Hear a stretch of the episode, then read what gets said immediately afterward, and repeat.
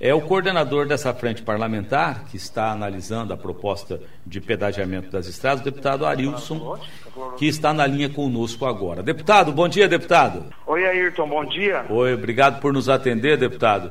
É, hoje, Eu agradeço. Hoje começa o, deputado, o debate aqui na região oeste com relação a esse embate existente agora sobre o modelo ideal é, para a concessão das rodovias no Paraná e sobre esta possibilidade de criação de novas praças de pedágio. Deputado, vamos começar pelo básico. É, qual é o posicionamento da frente parlamentar, dos deputados da Assembleia Legislativa, com relação a essa proposta de concessão das rodovias do Paraná?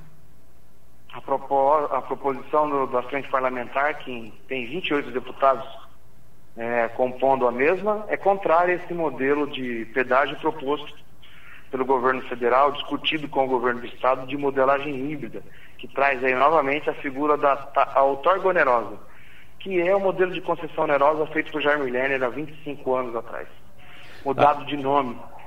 Né? Então nós estamos lutando para que se tiver que ter pedágio, né, dos atuais 27, se eles forem reativados após o seu termo de contrato, que seja pelo menor preço. E também a gente está discutindo as 15 novas classes, que foi um, um presente que foi dado aí para o povo paranaense, sem consultar ninguém, sem discutir com a Assembleia, sem discutir com o povo, nada. Essa é a nossa postura com relação a isso. Tá, é, é... Para se ter menor preço e para se discutir essas 15 novas praças que não concordamos. Tá vamos só tentar traduzir né, para quem nos acompanha agora, para ficar mais digerível, né? É, qual a diferença entre a outorga onerosa e a menor tarifa? Ayrton, outorga onerosa, o preço do, do, do, do pedágio, a tarifa é composto por, por duas coisas. O custo da obra e o custo da manutenção da rodovia. Quando você adiciona a outorga onerosa, é tipo que se fosse uma taxa que você paga pelo uso da rodovia. Então, o menor preço é um composto de dois componentes: preço da obra e custo de manutenção da rodovia. A outorga onerosa é o custo da obra, manutenção da rodovia e mais a taxa que você paga pelo uso da ah, rodovia. É, que, em verdade, na minha avaliação é de tributação, porque a gente já paga o IPVA. Hum. Ah, é, se a, a, frente parlamentar tem esse entendimento, o setor produtivo tem esse entendimento, é, se a sociedade civil organizada faz severas críticas ao modelo híbrido, a existência da outorga onerosa nesse processo, qual o problema do governo, então, é, já não debater direto aquilo que é defendido pela, pela população? Ou seja, a menor tarifa? Feder... O governo federal está sendo incentivado a fazer o jogo dos grandes afortunados, que é o grande mercado que é interessado em ter essa concessão. Aqui no Paraná, o ratinho se curva a esse processo e não se manifesta. O que acontece? Vem de cima para baixo, um modelo, além de não ser consultado, maléfico ao Estado, porque além das 15 praças que você coloca, tem um contrato de 5 anos a mais, que seria para 30, e tem também um outro processo que a gente tem que analisar. Aumenta as rodovias serem pedagiadas. A gente tem 2.500, vai para 3.300. E vai ter uma outra coisa que é o número de veículos maior daqui 20, 30 anos, que vai dobrar. Ou seja, vão ganhar muito mais do que ganham hoje, mesmo diminuindo o valor da tarifa agora que é o objetivo de marketing desse processo. O deputado, o Paraná pode se recusar a, a conceder as rodovias para esse processo pretendido pelo governo federal? Pode. É assim, Ayrton e amigos da Rádio Cultura de Foz e região. Esse processo proposto pelo governo, 3.300 quilômetros de rodovia. 1.200 são rodovias estaduais.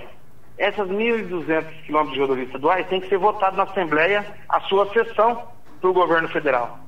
Hoje não passa na Assembleia, hoje os deputados estaduais barram essa sessão. Tirando os 1.200 quilômetros de rodovia estadual, eles não conseguem fazer o projeto, porque inviabiliza, elas são eixos de ligações entre as principais rodovias do Estado, e isso não consegue fazer o desenho que eles querem de um anel aumentado de integração do Paraná. Então, eu acho que a conversa, o diálogo que faltou, a partir de agora a sociedade tem que cobrar, fazer mobilização e a gente não deixar passar. É esse o nosso desafio, juntar e não deixar. Ayrton, tá. você e o povo de Foz conhecem a realidade do pedágio paranaense. Caro, não fez as obras que tinha que fazer e cheio de embrólio jurídico. E vamos repetir o modelo de novo? Não dá, né? Eu estou conversando aqui com o deputado estadual Arilson Chiorato, que é do PT e é da frente parlamentar que discute a questão do pedágio no Paraná. É, deputado, o Ministério da Infraestrutura fala de redução de 20% até 70% na tarifa. Isso se confirma? Era assim, é, no primeiro momento, na hora que a gente olha, parece bonito, né? A média de redução no estado é de 30% da tarifa. Tem lugares para reduzir 67%, tem lugar que vai reduzir 10%. Então você vai ter uma média de 30% de redução. Onde está o engodo? Onde está a mentira? Vou até usar esse termo mentira. Depois do sétimo ano, no contrato de 30%, se fizer as obras, você pode aumentar no contrato atual, autoriza para o Senado aumentar em 40%. Então, faz-se ter 1.700 quilômetros duplicados, segundo está colocado lá, a maioria das, dos, dos prazos esperados vão ter aumentado em 40% o seu valor. Já vai ser 10% maior do que está hoje. Se isso acontecer no décimo ano, que é o prazo legal das obras, os 20 últimos, o pedágio vai ser mais caro do que está hoje. Então, no curto prazo, ele é atraente, porque ele tem um valor de desconto. No médio prazo, ele iguala. E no longo prazo, depois do décimo até o trigésimo ano, até 2051, de 2031 a 2051, nós vamos pagar um pedágio mais caro do que ele está hoje para pedagiadores do Estado. É, deputado, são 54 deputados paranaenses, todos falam a mesma língua? Primeira pergunta. E segunda pergunta, 30 deputados federais. Como está a posição, especialmente por parte do coordenador da bancada federal, que é o deputado federal Sérgio Souza? O Sérgio Souza estava mais defensor do pedágio. Agora ele andou participando de algumas audiências públicas, de alguma live, e começou a mudar a posição. Tenho reparado nas redes sociais dele. Eu acho que ele não vai estar tá ouvindo a população e deve estar tá revendo aos poucos seu conceito sobre o modelo de pedágio. Na Assembleia do Estado, de, 20, de 54, a gente tem 28 deputados na frente parlamentar, ou seja, mais da metade necessária para não ter autorizar a sessão de rodovia. Esses 28 hoje né, são contrários. E a gente deve ter aí ingresso de mais deputados essa semana. Que ontem teve a apresentação do Ministério da Infraestrutura e ficaram entendidos como nós que é maléfico para o Paraná essa aberração colocada pelo governo federal e com o aval do governo estadual. É, essa proposta do governo fala em, diante da outorga onerosa, né, em investimento de metade em obras e metade para os cofres da União. Chegou em um momento se falar em 100% para os cofres da União. O senhor não acha que, de repente, essa condição pode é, fazer com que os nossos parlamentares recebam uma pressão, especialmente agora que há uma bancada muito mais favorável de sustentação ao governo federal? Olha, eles podem receber pressão para fazer isso. Eu quero ver eles andarem na rua do Paraná depois, porque a pressão do povo é muito maior. Ninguém da população, como você começa a entrevista, setor produtivo contrário, setor trabalhador contrário, usuários de transporte contrário, sindicatos contrários não é impossível que a gente não vença essa batalha por convencimento e por pressão popular. Né? Eu acho que, mesmo que o governo federal faça pressão nos deputados, eles não vão abandonar aqueles que os elegeram. Né? Hum. O, a base eleitoral deles vai contar para eles o que elas pensam. E acho que eles estão revendo posições. Né? Já teve mais, já tiveram mais convencidos do que era bom. Hoje não estão mais. Qual é a sequência agora, deputado, depois da audiência pública? A gente tem aí, são 10 audiências pelo Estado, vamos formalizar um documento ao Ministério com o clamor dessas 10 audiências públicas e com o conteúdo que a gente acha impróprio, que é as 15 praças, que é os 30 anos de, de concessão, que é a modalidade híbrida, que é o bônus de 40% de prêmio para as empresas, que são, assim, várias coisas que tem no contrato, uma taxa de retorno que está colocada de 8,47 para as concessionárias que ganharem, ou seja, o cara vai ganhar 8,47 mais do, que investido independente de acontecer ou não o que ele está propondo. Então tem umas aberrações que nós vamos colocar e também vamos notificar no Ministério Público, órgãos de controle social, para verem o que está sendo feito. Porque Ayrton, meu amigo e amigos ouvintes da Rádio Cultura de Fora, a hora de não deixar isso acontecer é agora, depois que assinar o contrato. Depois que, digamos assim, registrar em cartório, acabou. Certo. Não vai ter o que fazer. É, quem dá a palavra final? Quem bate o martelo? bate martelo, né, no caso das resolvidas estaduais, é a Assembleia do Estado, em votar a sessão ou não. Né? No caso das outros é, 2.100 quilômetros é o próprio governo federal. Só que eles não têm um plano B apresentado, só tem um plano que encobra as sessões junto com a rodovia estadual. Eu acho que se a gente tirar essa fatia de rodovia estadual, a gente viabiliza o processo. Tá, cabe veto? Não, não cabe veto. Tá, então a decisão é final, a decisão dessa, dessa frente é. parlamentar, da Assembleia.